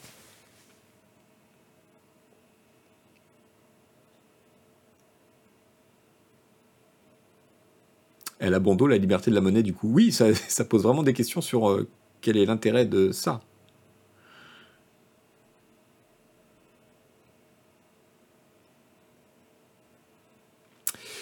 Euh, donc il y, a, beaucoup de choses là-dedans. Hein. Et je, comment, comment vous dire ça? Je pense qu'on va évoluer sur la, sur la façon dont on évalue euh, ces crypto-actifs. Et je pense d'ailleurs qu'il faudrait parler de crypto-actifs plutôt que de crypto-monnaie parce que c'est trompeur. En fait, c'est... Euh, ces actifs, ils n'ont pas les caractéristiques d'une monnaie classique. Il n'y a pas la liquidité, on ne peut pas s'en emparer ou s'en euh, ou s'en débarrasser aussi facilement, etc. Évidemment, tout le trip autour de euh, la décentralisation, l'indépendance, le machin, se heurte à des obstacles très concrets. C'est-à-dire qu'il y a des plateformes d'échange qui sont nécessaires parce que ça facilite un certain nombre de transactions, et notamment le fait de vouloir sortir de la crypto, du cryptoactif pour aller dans l'économie entre guillemets réelle. Et, c'est à cet endroit-là que peuvent euh, à nouveau s'exercer euh, des interdictions, euh, des opérations, etc. mais de toute façon, tous les points de sortie ou d'entrée de ce marché, c'est-à-dire concrètement quand vous décidez de prendre l'argent de votre banque pour acheter des bitcoins et derrière quand vous décidez de vendre vos bitcoins pour réaliser vos gains et acheter du pain, et ben ces points de sortie sont traquables. Donc euh, effectivement, euh, une fois dans le réseau, euh, c'est peut-être plus compliqué et encore pas tant que ça. Bref, je pense qu'à un moment, on, va finir par, accepter le fait que bah, ces crypto-actifs sont des actifs financiers, ça, ça fait aucun doute, qui sont extrêmement risqués, ça c'est le choix de chacun après tout. Hein. On peut spéculer, hein, c'est pas interdit. mais que appeler ça une monnaie, c'est peut-être euh, pas le bon terme et, c'est peut-être euh, trompeur. Bref. Qu'est-ce que. Qu'est-ce que je voulais vous dire d'autre? On a déjà une heure au compteur. Alors, euh, j'avais un petit peu d'adtech, mais je pense qu'on va passer vite. Allez, parlons, parlons intelligence artificielle. Il y a un truc. Euh, il y a un truc qui m'a beaucoup intéressé et qui est assez flippant, dont je voudrais vous parler. Euh, c'est euh, la, publication dans le magazine scientifique Nature, en l'occurrence sur le site, je vais vous donner l'article. C'est en gros, je vous résume les trucs, mais en gros, une société et qui travaille dans l'industrie euh, pharmaceutique et qui fait, euh, qui travaille avec des intelligences artificielles, du machine learning et qui fait de la, de la virtualisation euh, pour les médicaments. C'est-à-dire que, en gros, ici, leur truc, c'est de simuler la conception de nouvelles molécules et leurs effets, et ça dans un environnement complètement théorique. Euh, c'est de l'IA, euh, c'est voilà, ça permet de tester très rapidement de façon théorique des nouvelles, euh, des nouvelles molécules, leurs effets, leur nocivité, etc. Et dans ce papier, les, gens de cette boîte expliquent qu'ils bah, font ça toute la journée, essayer de créer des nouvelles, des nouvelles molécules et en même temps dans leur environnement virtuel avec l'aide de toutes, de toutes sortes d'intelligence artificielle et notamment de machine learning, euh, de tester leur nocivité potentielle, leurs effets potentiels, etc. Et ils se sont dit un jour, mais au fait, euh, si au lieu de chercher des molécules qui font des trucs sympas, on cherchait des molécules euh, qui font des trucs vraiment merdiques, qu'est-ce qui se passerait? Et donc ils ont mis leur IA et leur machine learning comment dire, euh, à la recherche de, euh, de molécules et qui soient nocives. Autrement dit, à la recherche d'armes biochimiques euh, au service du mal, voilà, comme dit Barberousse. juste pour dire, qu'est-ce que, voilà, qu'est-ce que, qu'est-ce que ça donnerait? Eh ben, eh ben, ça fait un peu flipper parce que euh, ils expliquent donc dans le, dans le papier que après 6 euh, heures euh, de fonctionnement de notre, de notre serveur et de notre intelligence artificielle, notre modèle a généré 40 000 molécules différentes qui avaient le score de nocivité qu'ils avaient entré au hasard. Euh, au cours de ce processus, l'intelligence artificielle a non seulement euh, créé euh, des, agents neurotoxiques connus, donc elle est retombée sur des agents neurotoxiques qui sont connus, prouvant au passage que, ça marchait, mais aussi elle en a découvert des tas d'inconnus et des agents, des molécules qui peuvent utiliser dans, dans la bataille, dans la guerre chimique.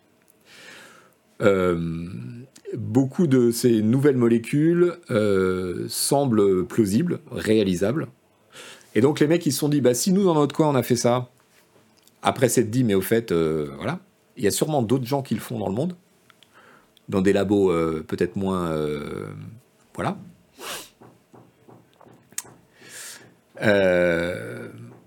Qu'est-ce que vous dites dans le chat?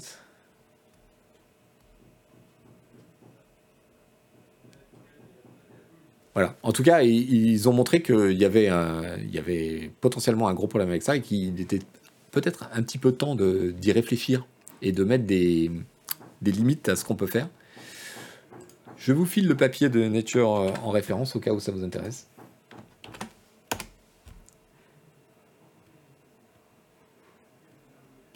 Il y a Viol Raven qui préfère qu'on revienne sur les NFT finalement.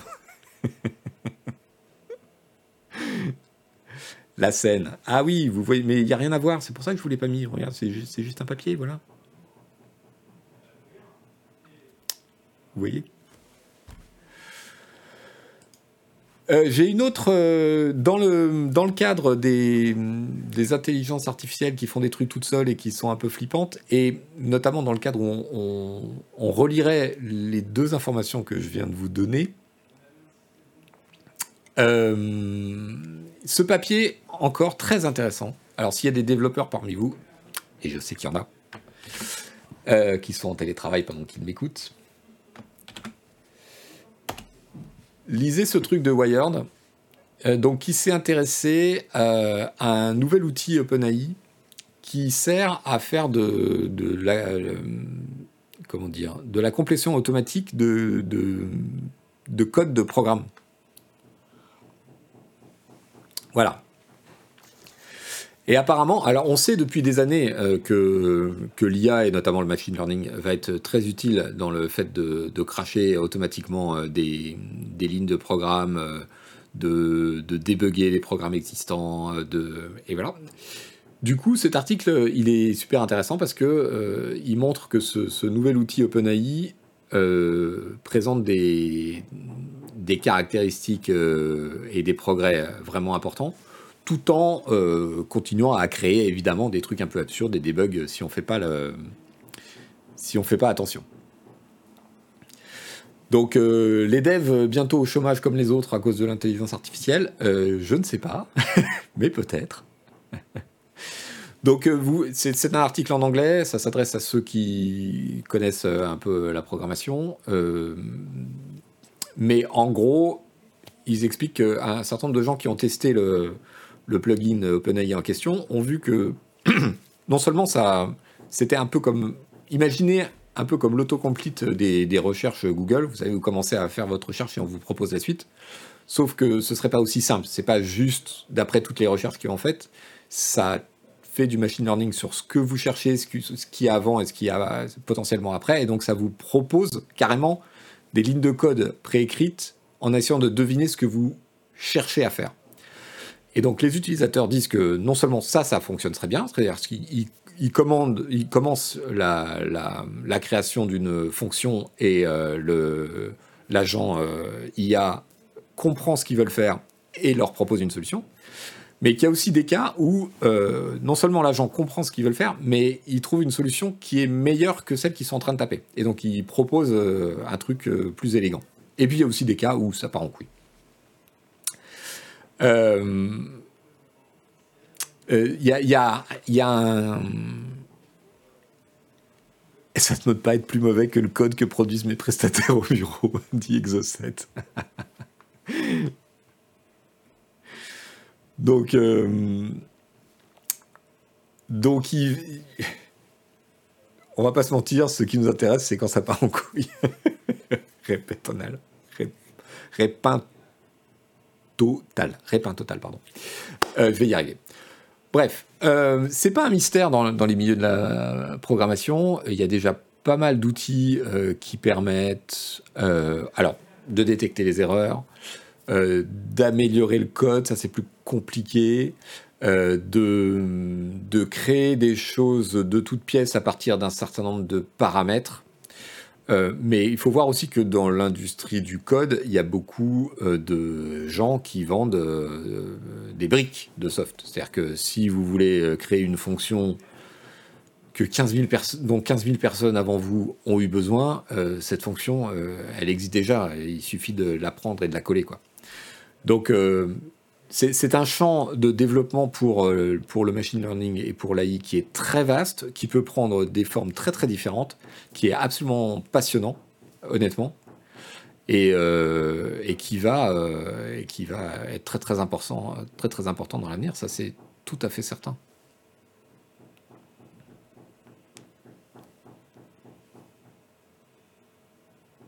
Mon meilleur ami, c'est Stack Overflow. Oui, donc le, sites et les outils euh, qui permettent de, chercher des, fonctions, des formules, des pans entiers de, programmation tout fait euh, pour, euh, pour les réutiliser.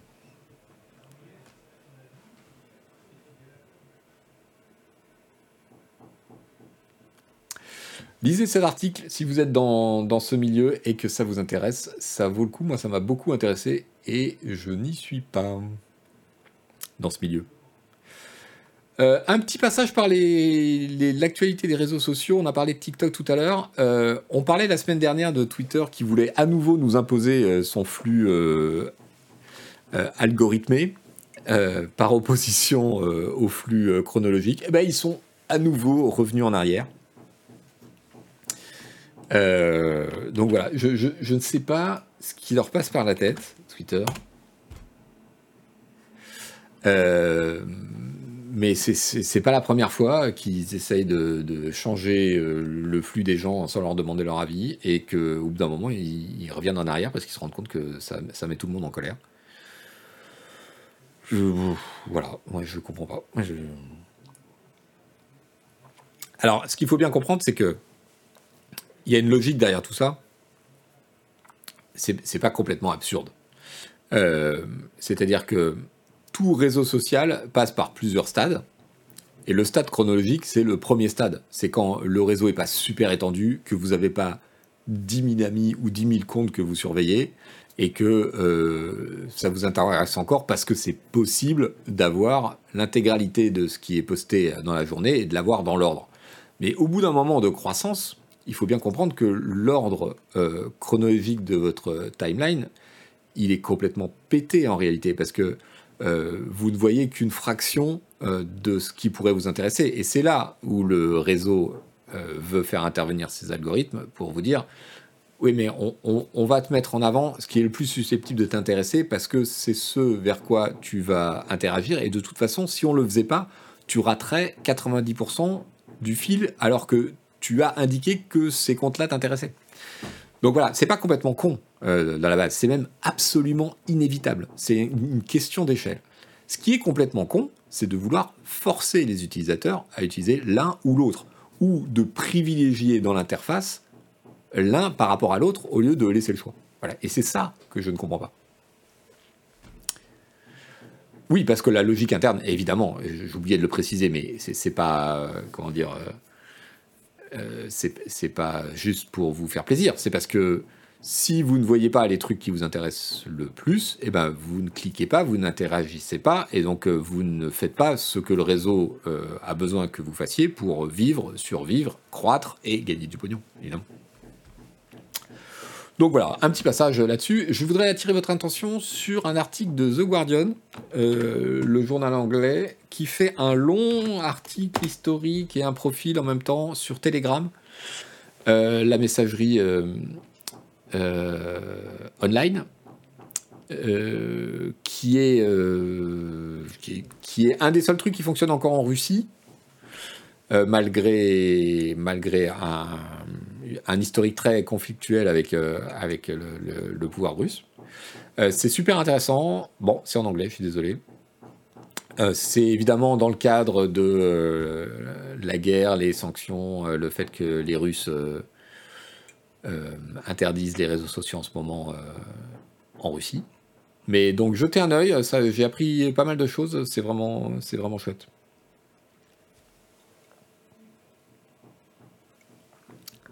Nagbava, mais on ne peut pas configurer Twitter pour avoir un fil juste chronologique. Si, justement, on peut, tout à fait. Et c'est ce qu'ils voulaient changer. Pourquoi? Voilà, donc je vous laisse euh, la référence de l'article du Guardian si vous avez un peu de temps allez jeter un oeil. Allez, on va passer à des sujets un petit peu plus rigolos, un petit peu plus détendus, un peu plus entertainment. Euh, je suis tombé sur un article du Monde qui indiquait que Netflix euh, cherchait des moyens de faire payer le partage de mots de passe. Donc vous savez que évidemment Netflix est confronté, comme tous les services de ce genre, hein, au fait que les utilisateurs ont tendance à filer leur accès à un copain, à un coloc, à un ancien coloc, etc.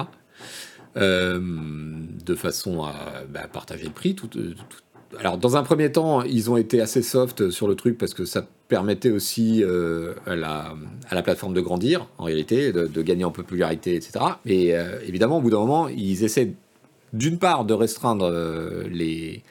de fliquer un peu les accès et donc de tomber sur les utilisateurs qui, partagent leur. leur mot de passe et leurs identifiants, mais ça c'est pas très populaire évidemment. Et euh, c'est pas forcément euh, la meilleure solution. Et donc je trouvais assez intéressant euh, l'idée qu'ils sont en train de tester apparemment. le groupe américain nous dit le monde a décidé de lancer un programme test au Chili, au Costa Rica et au Pérou. Les abonnés devront s'y acquitter d'une somme en plus de leur abonnement mensuel, environ 3 dollars, pour pouvoir ajouter jusqu'à deux comptes supplémentaires à leur profil. Et je trouve que c'est une optique beaucoup plus intéressante. Ça me rappelle les débats infinis euh, sur le, piratage et les systèmes de sécurité euh, des jeux vidéo, où finalement ce sont les utilisateurs légitimes qui sont pénalisés parce que euh, les systèmes de sécurité, plus ils sont sévères, plus ils génèrent de faux positifs et, et d'emmerdements. Alors que les gens qui piratent, eh ben, eux, de toute façon, ils trouvent toujours une version, ils trouvent toujours quelqu'un qui aura enlevé le, système de sécurité, et donc ils, sont, ils ont un jeu plus confortable en n'ayant pas payé que ceux qui ont payé. L'industrie du jeu vidéo a mis des années à comprendre ça, euh, et s'est obstiné dans une recherche permanente euh, et une agression permanente contre le piratage.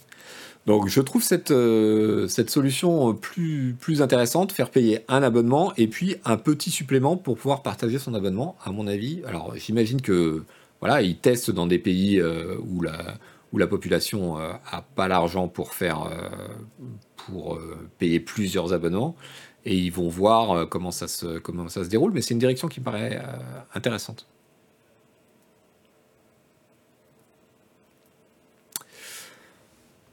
Voilà, voilà. Autre direction intéressante, j'ai découvert un truc que je connais pas, et ça, vous allez vous moquer de moi parce que c'est évidemment une question de génération. Euh, je l'ai découvert sur le fil Twitter de, la journaliste du Figaro Chloé Wattier. Euh, Chloé Voitier, euh, qui fait un fil un peu explicatif suite à un article qu'elle a publié sur l'arrivée du coréen Kakao qui veut convertir la France au webtoon, les BD numériques qui se lisent verticalement. ils ont lancé leur appli euh, récemment sur Android avec des webtoons mais aussi des mangas. Et je ne savais pas du tout ce que c'était que le webtoon. Et du coup, euh, bah, j'ai appris beaucoup de choses. Donc, euh, l'article du Figaro est derrière un paywall, mais le fil Twitter vous en dit un peu plus.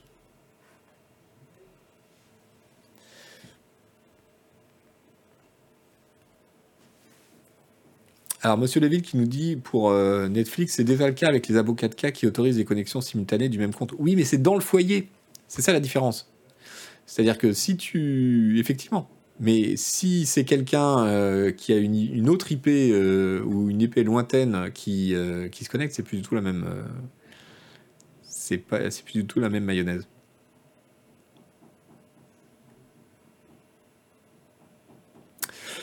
Du coup, voilà, euh, il y, a donc un nouvel acteur qui vient de se lancer en France. C'est un, poids lourd, hein, Cacao. C'est un, des deux, euh, un des deux poids lourds du, webtoon, euh, du manga numérique. Et dans l'article du Figaro, en tout cas dans ce que nous dit Chloé Voitier, Kurokawa, l'éditeur français, enfin la collection française de, de Editis, s'est associé avec avec Picoma, et donc euh, ces titres sont disponibles euh, dans l'appli. Le modèle économique est assez marrant. Si vous ne le connaissez pas, euh, moi je ne le connaissais pas, donc je, peux peut-être l'apprendre à d'autres qui ne le connaissaient pas. les 3-4 premiers chapitres des œuvres sont gratuits. Ensuite, soit on paye 50 centimes le chapitre, soit on passant 23 heures entre chaque chapitre pour lire gratuitement le chapitre suivant. c'est un, un, modèle économique qui fait un carton en Corée et au Japon. Euh, si la chose vous intéresse, euh, je vous link cet article du Korea Economic Daily, l'édition internationale. Euh, qui raconte un peu l'affrontement entre les deux, euh, les deux géants sud-coréens que sont Kakao et Naver. Naver a aussi euh, une, activité en France. Qui, ça s'appelle Webtoons d'ailleurs, je crois. Et donc qui montre un peu les enjeux de, ce marché et de ce lancement en France. il faut savoir que euh, la France a probablement été choisie comme tête de pont parce que c'est un marché très très dynamique pour le manga en Europe.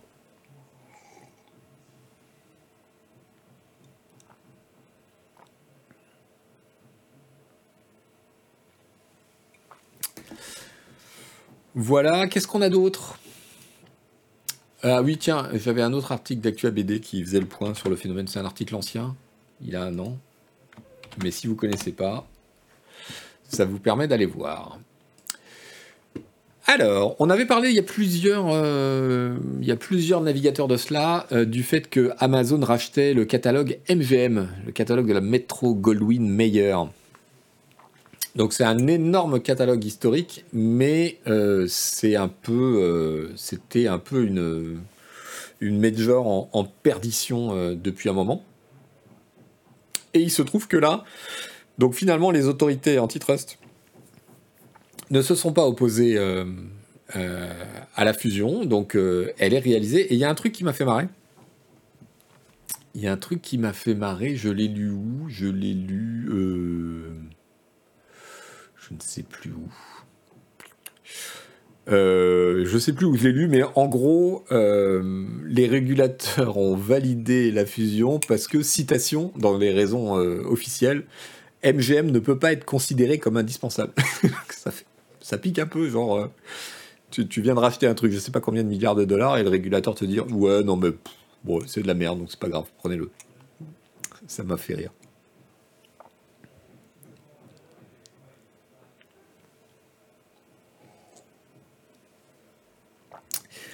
Donc euh, voilà, qu'est-ce que ça va, hum, qu'est-ce que ça va avoir comme conséquence euh, et pourquoi ils font ça? Donc c'est un gros catalogue de films qui va évidemment euh, enrichir euh, l'offre d'Amazon et notamment Prime Video. Mais alors j'ai découvert à cette occasion que Amazon avait racheté il y a longtemps la, base de données IMDB, donc imdb.com, c'est un excellent site sur les, films, les séries, et si vous, il y a des notes des utilisateurs, et contrairement à beaucoup de sites, c'est à peu près fiable, notamment pour les trucs, enfin, sauf pour les trucs très très récents. Si, si, moi j'aime bien les notes Win the Cat, justement. Euh, je fais relativement confiance. Si j'ai un, si un truc qui est noté. Euh, ça appartient à Amazon depuis plusieurs années, ouais. Si j'ai un truc qui est noté 6, 7 sur 10 sur MDB, à part si c'est un truc très très récent parce que les notes sont pas encore stabilisées. Euh, oui, non, je regarde pas les, films indiens. Je suis pas d'accord, Thor 14 qui dit un, un 7 IMDB vaut un 5 français. Ça doit dépendre des goûts.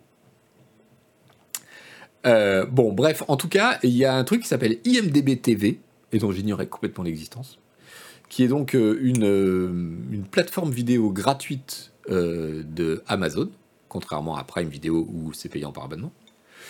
Et ils ont l'intention de visiblement de booster un peu ça, et, euh, le catalogue MGM euh, pourrait justement servir euh, à ça. Bon, il y a des avis très différents du mien sur les notes IMDB. Ok. Du coup, du coup, voilà, l'idée, c'est de c'est de booster en fait euh, donc euh, IMDB TV euh, le, modèle économique c'est la pub.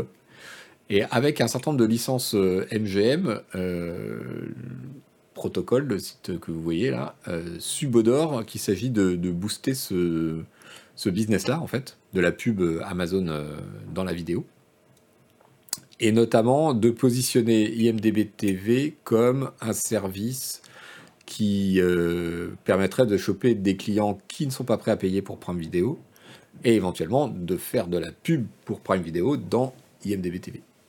Vous voyez la, cohérence du truc.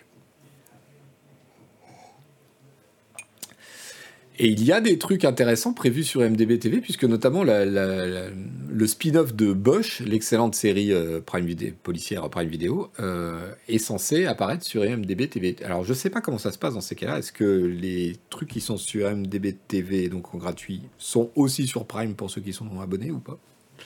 On va voir. Au chapitre streaming vidéo, euh, je. Quelle heure est-il? 12h30. Bon, il faut qu'on. Alors, au chapitre euh, stream vidéo, on apprend que HBO euh, Max et Discovery Plus vont fusionner. Donc, vous savez que c'est les. Enfin, vous savez ou pas que c'est le même. la même boîte qui possède tout ça, c'est ATT, je crois.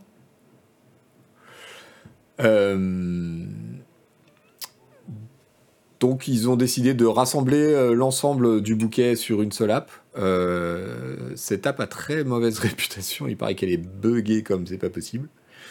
Euh, bon, je sais pas ce qui nous attend nous en France parce que HBO Max n'est pas dispo pour la France. Ils ont des, ils ont des accords, notamment avec Orange et OCS, qui courent encore toute l'année 2022. Donc au plus tôt, ce serait dispo en 2023, j'imagine. Euh, on va voir euh, quelles conséquences ça a. Et je voudrais profiter de ça pour faire de la pub éhontée pour David Simon. Euh, David Simon, vous savez, c'est le showrunner américain qui a créé The Wire sur écoute. Et le, trailer HBO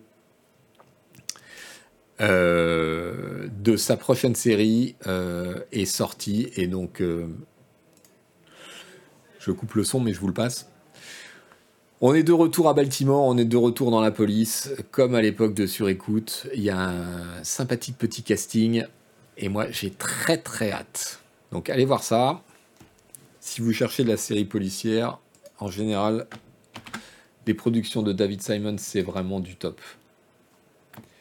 Du top de top.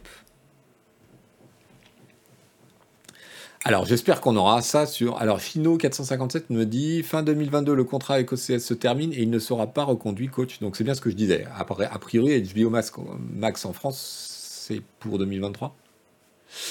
Euh, d'ici là, j'espère que euh, on aura un moyen de regarder euh, cette série rapidement avec des sous-titres corrects en France. Je n'en dis pas plus. Allez, on termine. On termine avec des petits bonbons. Salut Myrdine le tu arrives juste à temps pour la partie la plus intéressante de cette émission, c'est-à-dire les 5 dernières minutes. Je voudrais vous partager cette petite vidéo euh, merveilleuse. C'est bon, t'as évité les NFT, oui. Euh, Padlock Game nous dit We Own This City, donc la série de David Simon, ce sera en US plus 1 sur OCS 26 avril. Donc, ok, génial. Génial. Euh, je voudrais vous, partager cette petite vidéo euh, extrêmement mignonne. Euh, c'est quelqu'un qui bosse dans un chenil qui a filmé le moment où il libère les chiens pour leur, leur défoulement quotidien. C'est tout mignon, c'est très rigolo. Regardez-moi ça.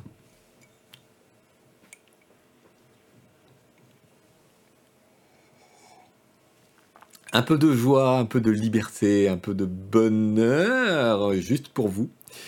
Filmé au ralenti, c'est extrêmement cinématographique, on dirait une charge de cavalerie, mais joyeuse. Il y en a des gros, il y en a des petits, et il y en a qui... là, c'est passé juste. Euh, il y en a qui, inévitablement, que font-ils? Eh ben, ouh, ils renversent la caméra. Euh... Voilà, autre petit bonbon euh, pour vous. Euh, ceci, je ne sais pas si vous l'avez vu. C'est une chaîne locale. Oui, j'ai dû couper le son hein, pour pas qu'on soit euh, striké. C'est une chaîne locale de Los Angeles qui fait un reportage sur la rue qui statistiquement est la plus dangereuse du point de vue des accidents de la route. Et que croyez-vous qu'il advint? Le gars fait son reportage, explique que statistiquement, blablabla, euh, c'est ici que se produisent les boum en direct, un accrochage, et, euh, et ben tranquille le gars, hop, il s'en va. Dommage, il a été filmé. Et un petit dernier pour vous. un convertisseur universel. Euh, de, la publication The Register. Euh, pourquoi je vous parle de ça? Parce que donc ils ont fait un convertisseur universel de, on voit sa plaque, ouais, si Myrdine, il n'y a, pas de problème. De mesure, donc on, peut transformer des hectares en acres, euh, des, euh, des centimètres en furlong, des Celsius en Fahrenheit, enfin, tout le classique, mais là où c'est rigolo, c'est que The Register a ajouté des euh, mesures euh, totalement euh, imaginaires. Donc, ah oui, vous voulez les. Pardon. Alors, les chiens. Je ne vous ai pas donné les liens dans le chat, je suis désolé. les chiens, le voilà. Le tweet de l'accident, enfin de l'accident, de l'accrochage en direct, le voici. Et puis le convertisseur de The Register Register. Register. Il est là. Donc, euh, si on a des mesures d'air, donc on peut euh, voir, je vous fais la démo en écran, que 1 hectare, bon, c'est 2,471 acres, mais c'est aussi 2,4687 terrains de foot. C'est euh, arrondi à 0 Belgique. Combien faut-il pour avoir un bout de Belgique, euh, disons 1000 euh, hectares? Voilà. À 1000 hectares, on a 0,0003 Belgique. Et 0,0005 Pays de Galles. Euh, il y en a d'autres qui sont plus rigolos. Il y a le calcul des forces. Donc, à 100 newtons, on obtient un Norris. Chuck Norris évidemment. Euh, les mesures de longueur,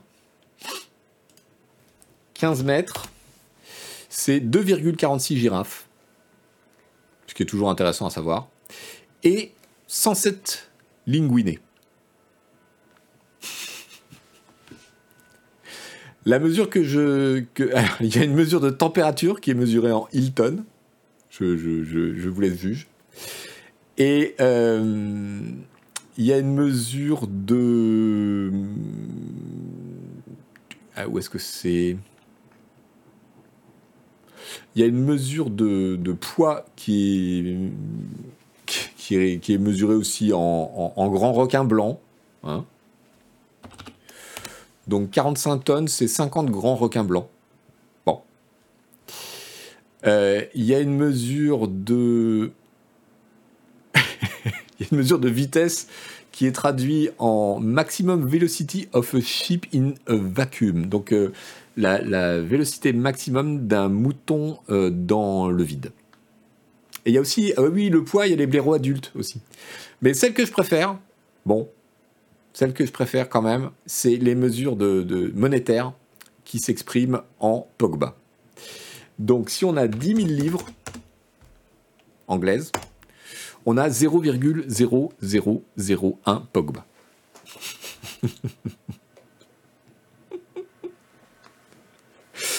voilà, clin d'œil aux amateurs de foot. Euh, on va s'arrêter là pour aujourd'hui. Merci beaucoup d'avoir suivi euh, mon petit délire sur euh, la revue de presse tech et numérique de la semaine. on n'a pas la vitesse du Pogba dans le vide, non. Merci à vous tous, merci à ceux qui se sont abonnés. Euh, merci à Ritalos, à Kaimenor, à Gros Tuba. Merci à vous tous. Euh, merci de, eh ben, de, transmettre la bonne parole euh, si jamais vous pouvez sur les réseaux sociaux ou sur votre appli de podcast préféré. On se retrouve la semaine prochaine et bien entendu pour ceux qui sont arrivés en cours de route, le replay de ce navigateur sera disponible demain euh, en milieu de journée sur YouTube et sur les différentes applis de podcast. Je vous la souhaite euh, très bonne, euh, très bonne fin de semaine et très bon week-end. On se retrouve très vite. Ah, je voulais vous annoncer un truc. Ouais, je ferai certainement un stream spécial pour le lancement de l'opération abonnement. Vous savez, le printemps des médias indés. Ce sera, je pense, mardi. On en reparle. Euh, suivez-nous sur les réseaux parce que ces offres d'abonnement, il y a des, il y a des substantielle réduction à la clé si vous voulez vous abonner à plusieurs, plusieurs indés et soutenir donc les médias indés online. C'est normalement, Myrdine me fout, c'est normalement pour mardi si on n'est pas trop à la bourre.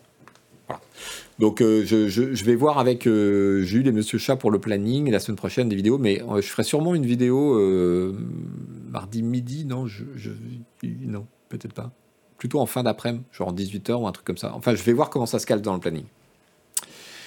et on en reparlera de toute façon, hein, on aura d'occasion. Allez, ciao à tous, bon week-end.